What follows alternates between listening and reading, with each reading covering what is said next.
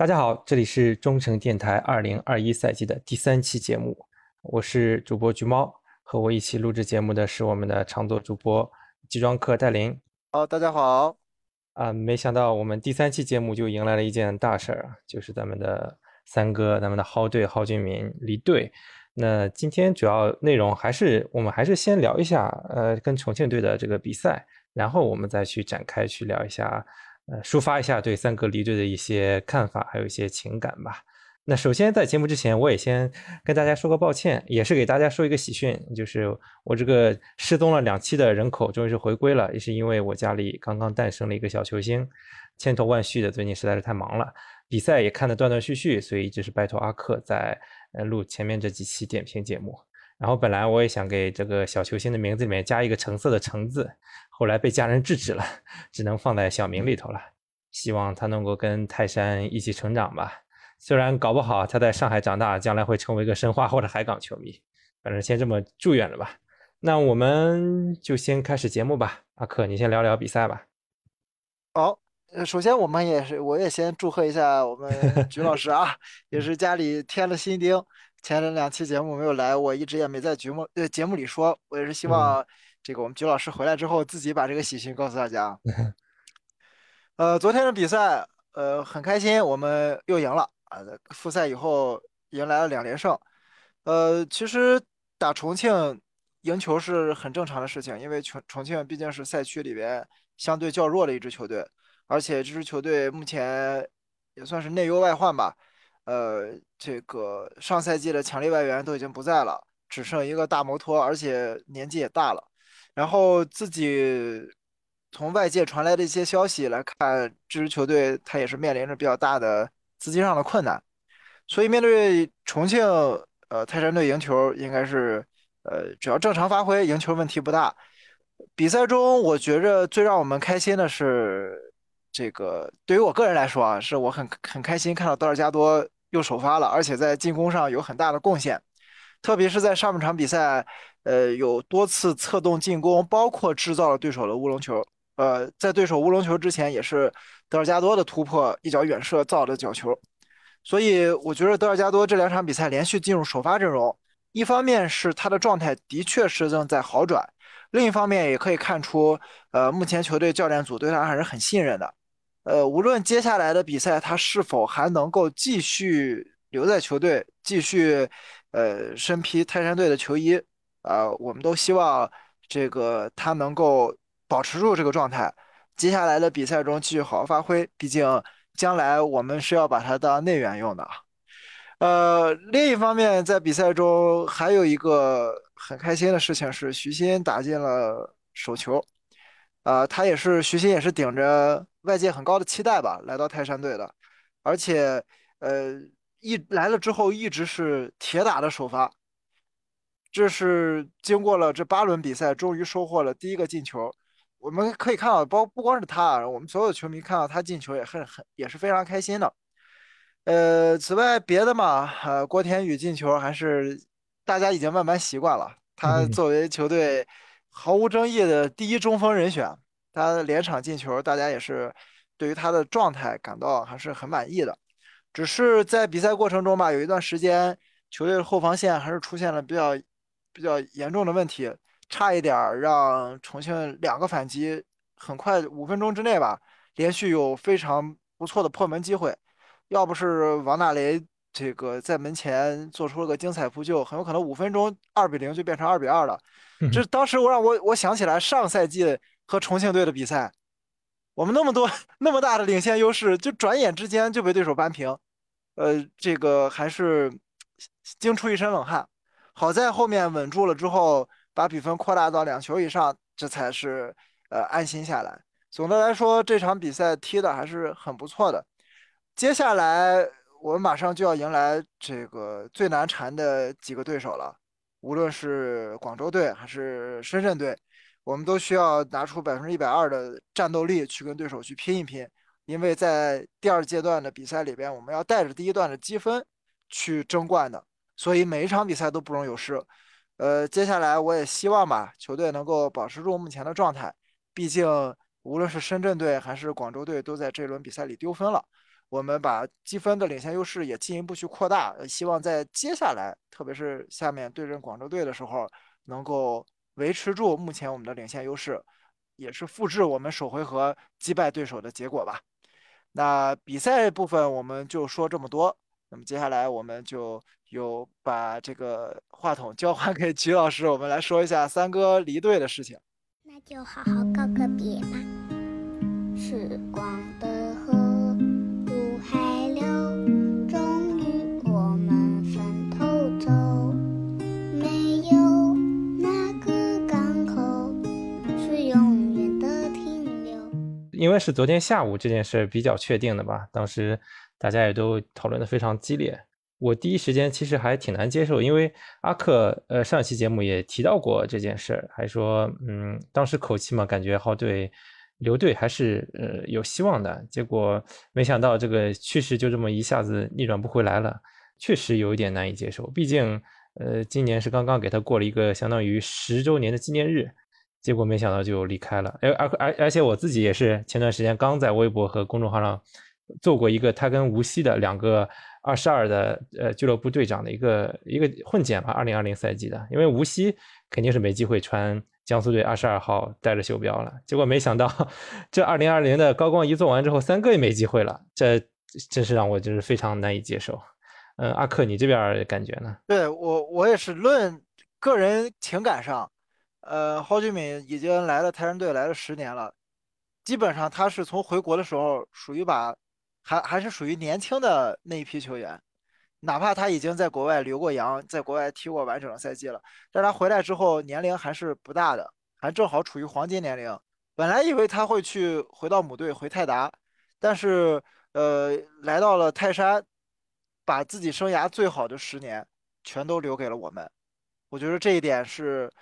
于个人情感上，无论他是以什么方式的离开，没有最终在泰山队待到退役。都会有一些遗憾，更何况这十年期间，我们并没有在联赛中拿到冠军，我们只有足协杯的冠军。尽管足协杯的冠军也是冠军啊，啊，但是缺一个联赛冠军，还是总觉着差那么点意思。就因为我之前在第一期节目的时候就说，我们这赛季的目标就是去拿冠军嘛。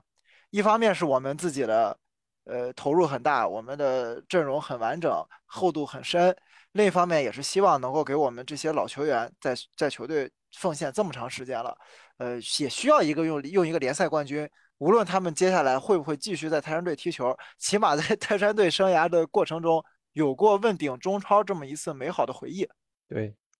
呃，这是我觉着还是个人情感上还是比较遗憾的。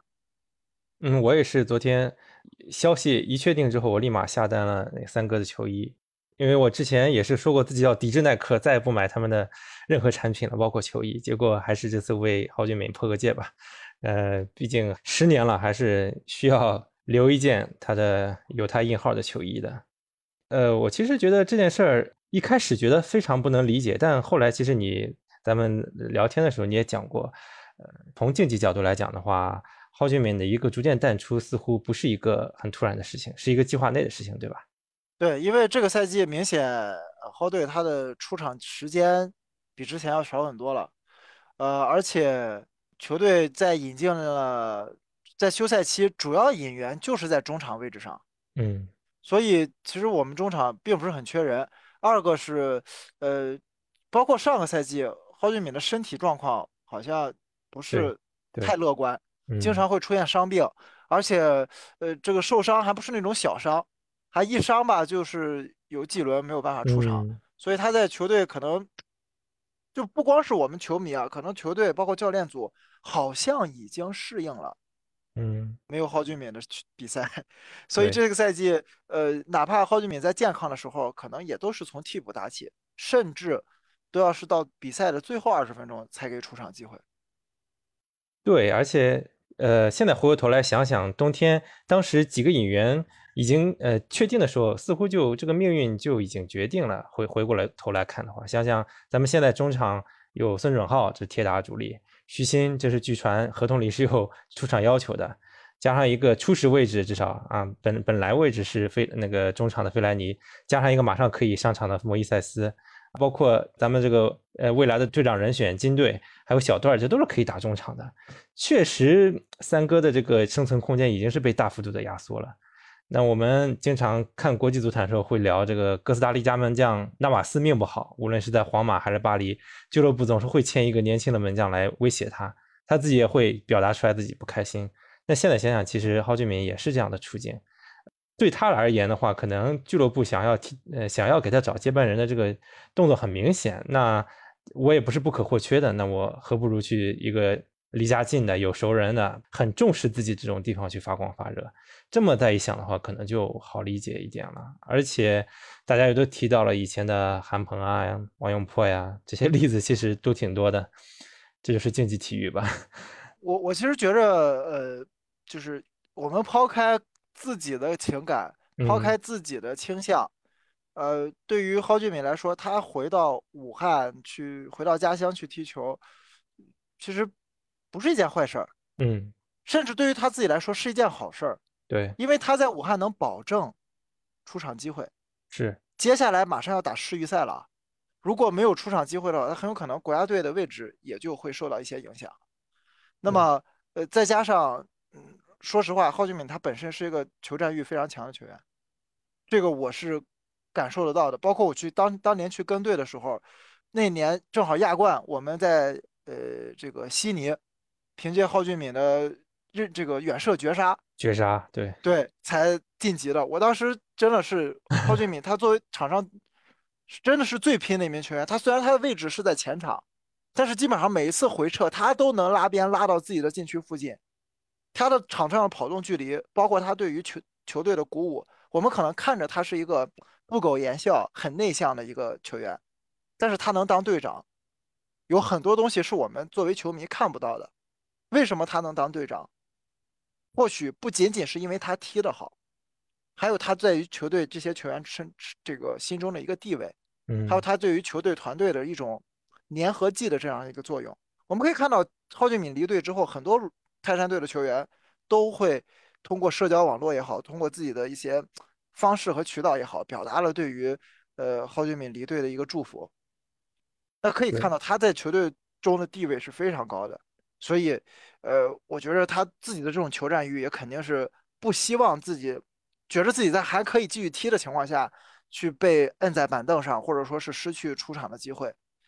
所以，我与他球员本身的，如果我去换位思考的话，于他郝俊闵本身自己，嗯，去理解一下他的想法，可能我也可以慢慢去理解他为什么想要呃离开球队，回到自己的家乡踢球。嗯。你刚刚提到了一六年亚冠那个远射绝杀，这个真的是在我印象里搜集他呃郝俊闵在泰山的高光时刻时候，这绝对是第一。然后我觉得第二可能就是一九年联赛主场打国安的时候，那个完爆的是李磊是吧？还是对对对对对助攻戈德斯那个球，我觉得这两个镜头真的是刻在咱们球迷心中永远没法抹杀的一个经典镜头。而且你也提到他的性格，其实我印象里也觉得他是那种似乎不太。适合做领袖的那种感觉，他很安静。但是你刚刚也提到，其实他不是说可能他对球队的激励不是那种通过语言的，而是通过他的身体力行，通过他的表现来感染自己的队友。嗯，而且我还觉得他这个人非常冷静。去年现场捧杯的时候，感觉他没有太贪恋跟球迷疯狂的庆祝，他就很含蓄。就对对，他是一个比较内敛的 内敛的人。是他甚至很早就把奖杯交给刘军帅了，对吧？所以，嗯，哎。而且我其实一直觉得他挺遗憾的是，如果他不是因为膝盖这些伤势的话，可能他的职业生涯会更高。但是，哎，这只能是可惜了。对，是很可惜啊，因为当时在沙尔克的时候嘛，呃，他跟内田笃人两个人，其实我们过回过来看一下，两个人的职业生涯也真的是很像，都是受了大伤，都是。伤病影响了自己的自己的这个进一步的旅游吧，但是回了国内之后也都有冠军有收获，就是虽然不是说那种这个像在像一些其他这个传奇的国脚有那么高的成就，又有什么个人荣誉，有什么团队联赛冠军、杯赛冠军，甚至在亚冠走得很远，但是两个人回来之后都是很受球迷深受球迷爱戴的这种这种球星，而且有一点我当时印象很深刻。在蒿俊闵成为泰山队队长的时候，在场上，他是从来就是如果出现裁判裁判也好，对手对于泰山队球员的侵犯也好，我们平时看着很内敛的蒿队，都会冲到最前面。这一点我我是印象非常的深刻。我有意有一段时间，我有意的去有留意了一下，呃，就是他可能不像这个泰山队其他的可能性格比较外放的一些球员那样，会直接去跟对手发生冲突，但是 他永远会去维护我们本方球员的利益。嗯，当时很多很多球迷在说，哎，怎么队长给了一个这种不显山不漏水的？虽然我们承认郝俊敏很厉害，他的这个球员作为作为球员来说，他个人能力很突出，但是他作为球队队长总是还差一点。特别是当时郝俊敏是从呃王大雷手里接过的队长队长的位置，大雷的性格，对对对，所以就一看有一个很明显的反差。但是真正在比赛中出现我们泰山队的利益受到了。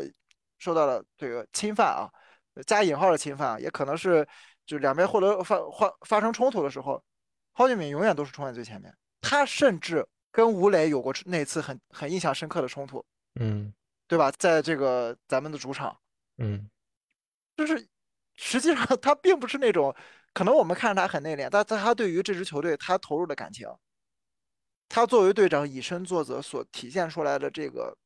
气质和能力。我是非常认可的。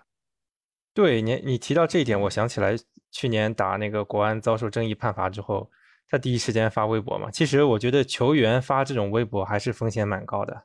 对啊，好，好像最后也也被删了，是吧？但是他第一时间能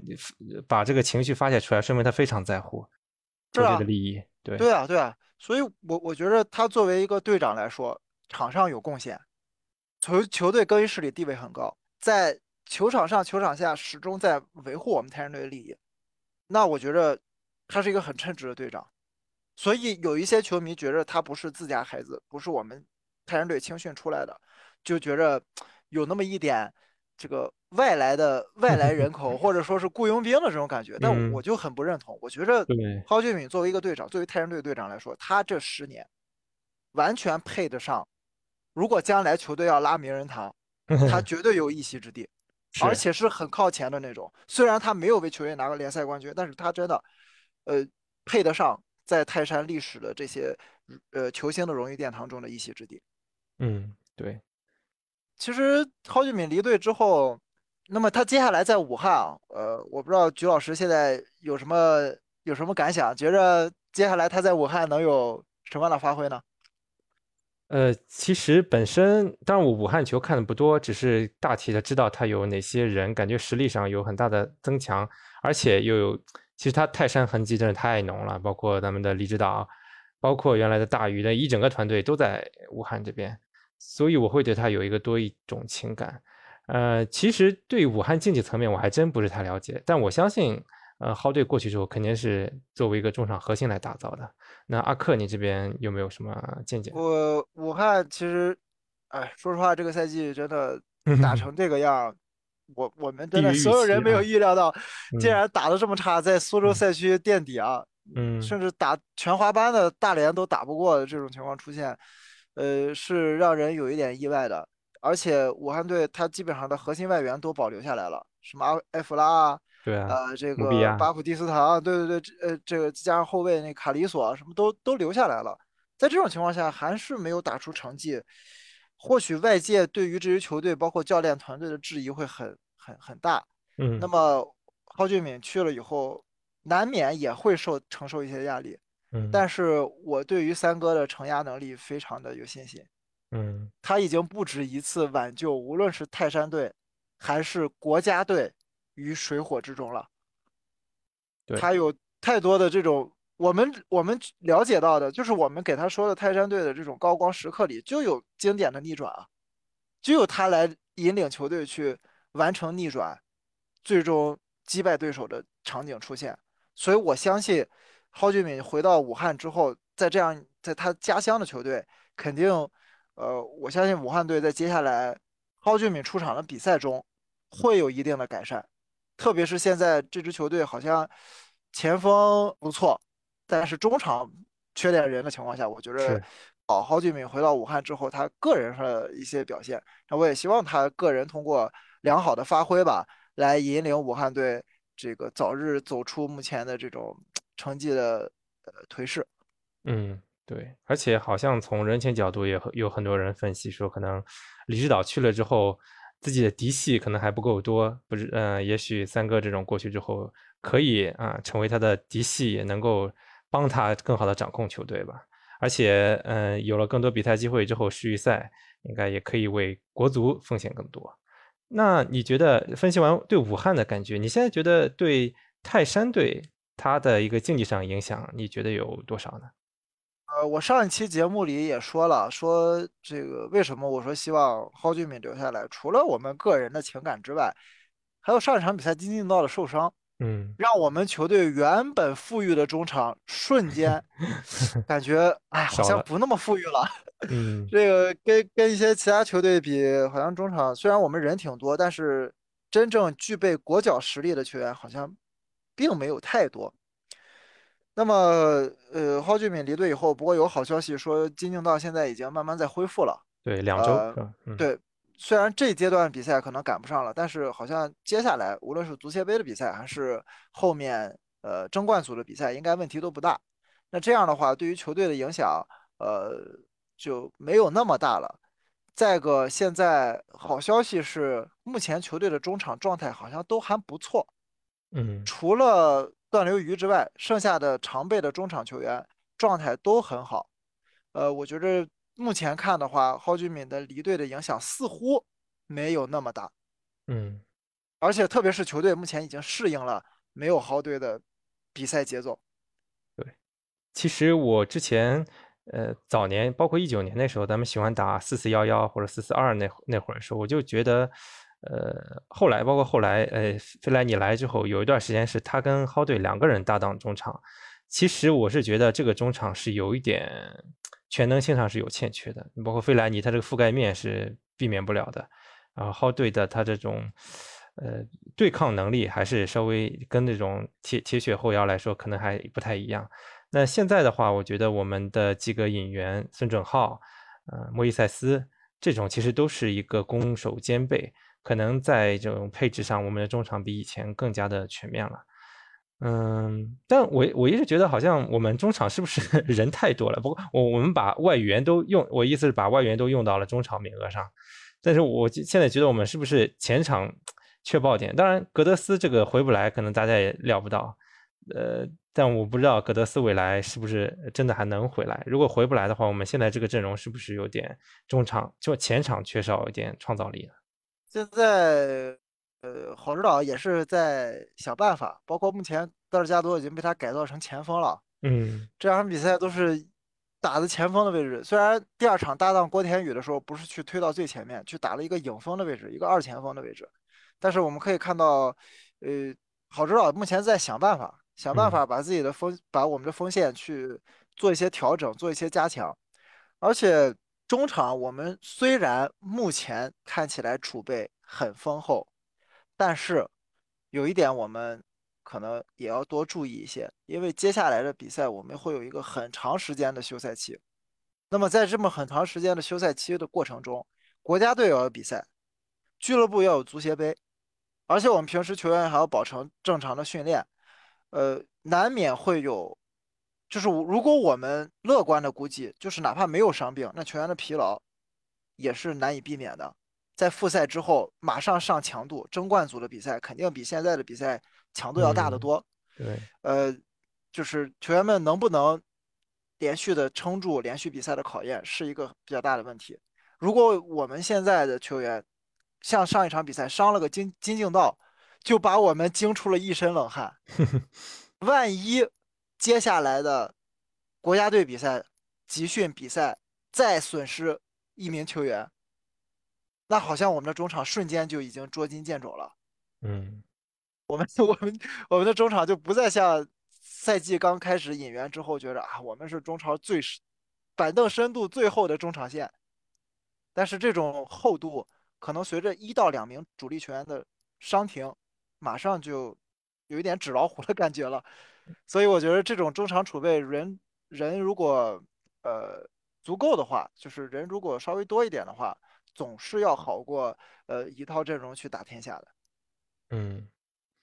呃，今天这两天有一个新的传闻，不知道你有没有关注，就是呃，其实也不是传闻了，已经到队里训练了，就是武汉三镇的中后卫贾对贾德松是吧？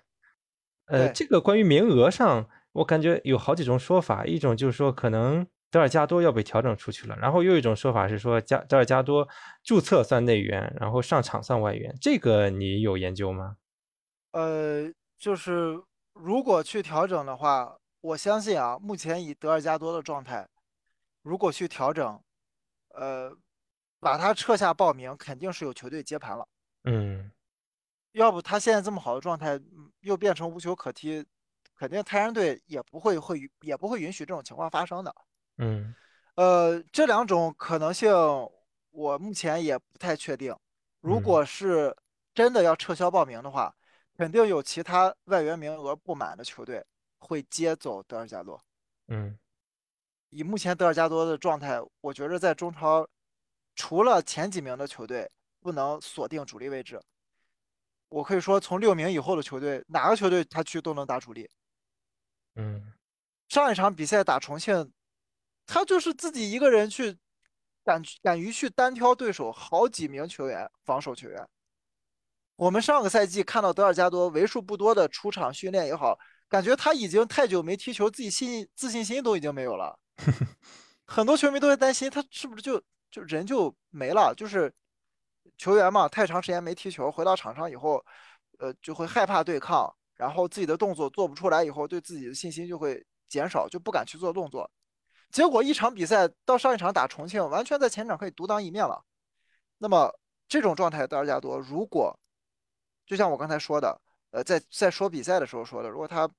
哪怕不能再为泰山队踢球，我也希望他能够为其他的球队在接下来的赛季里边去有所贡献。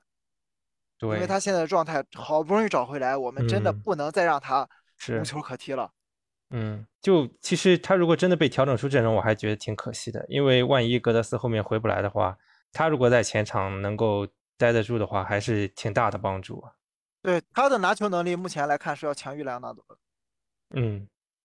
呃，然后还有一个是这个巴西的新的后卫外援啊，呃，我目前持谨慎态度。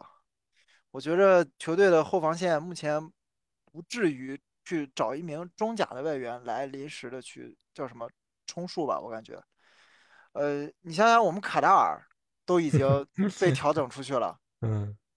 如果我们调整进来的是一个中超级别的后卫外援，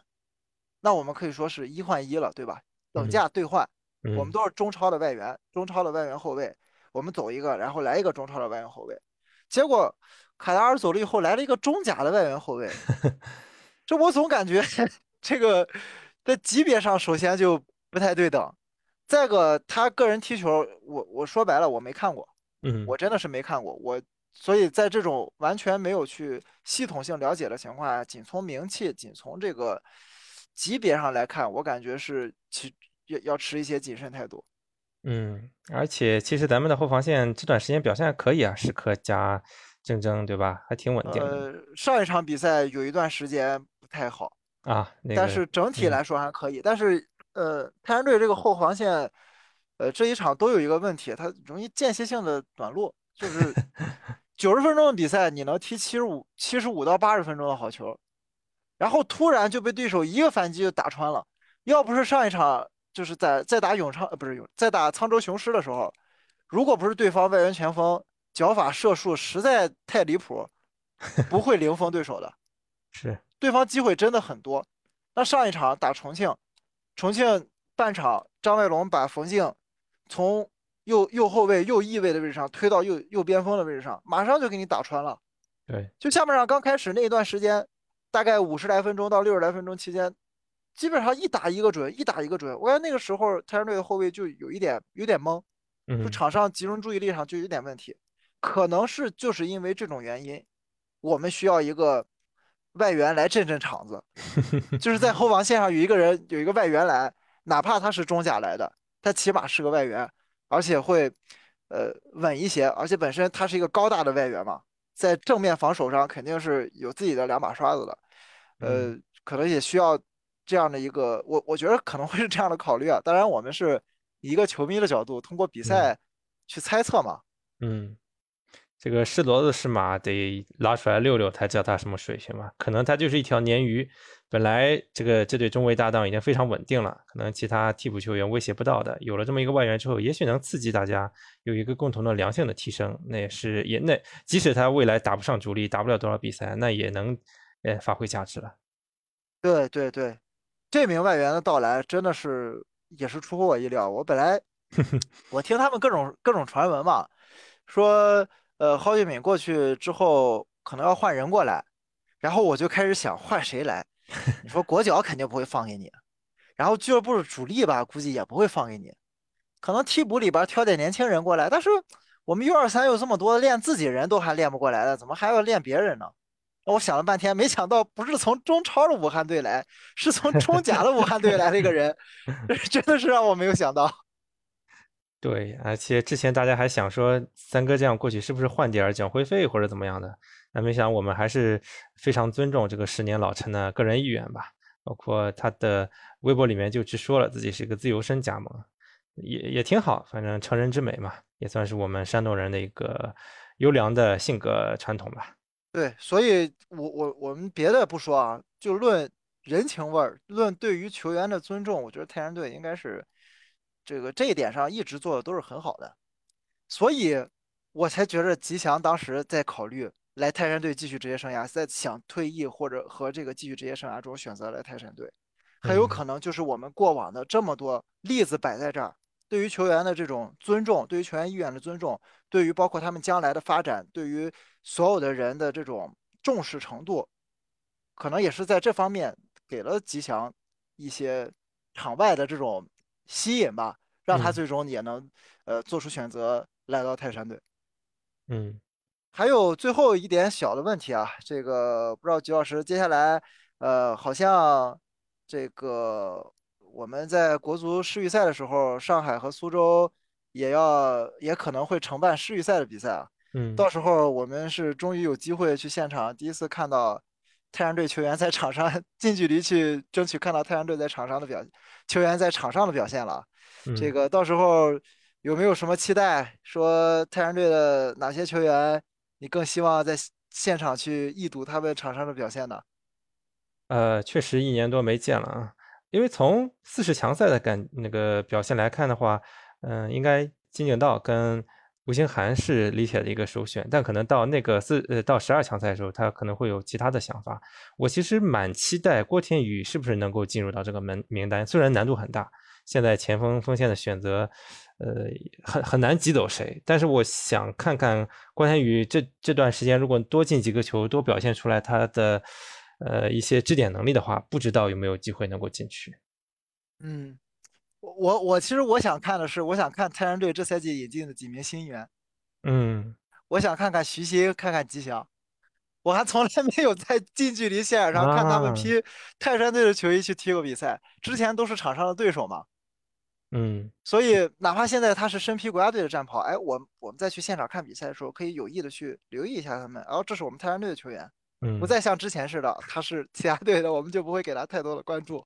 哎，你提到那个这这这一点啊，其实徐新我还以前真看过，就是一七还是一几年，他还在马竞的时候，那时候马竞过来跟呃那时候的叫上港打了一场友谊赛，然后他那时候染了一头黄毛，然后他又挺高的嘛，然后他做热身活动的时候，他跟托雷斯同时在那个穿着背心的时候，我我两个人完全分不清楚，因为身形太像了，又都是黄毛。然后最后发现，哎，我一直以为是托雷斯，结果这个是我们的中国人徐新。然后 那场比赛他有几个长途奔袭，还是给我一些很深的印象的。所以我对这个球员其实很早就有一点点感受。那当然现在成了自家球员，而且啊也也打开进球账户了，肯定希望他未来能够真正挑起来，也算是继承三哥的这衣钵吧。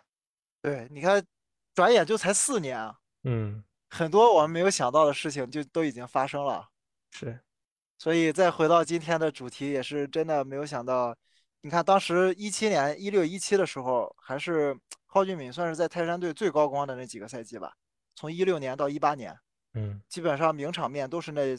三四年打出来的。呃，一晃三四年过去了，呃，浩队也是在复赛之后的第一场比赛结束了泰山队的生涯。真的有很多事情我们或许想不到，但是转眼之间它就变成了现实。嗯，且看且珍惜吧。对，好，那今天咱们就聊到这儿吧。好的，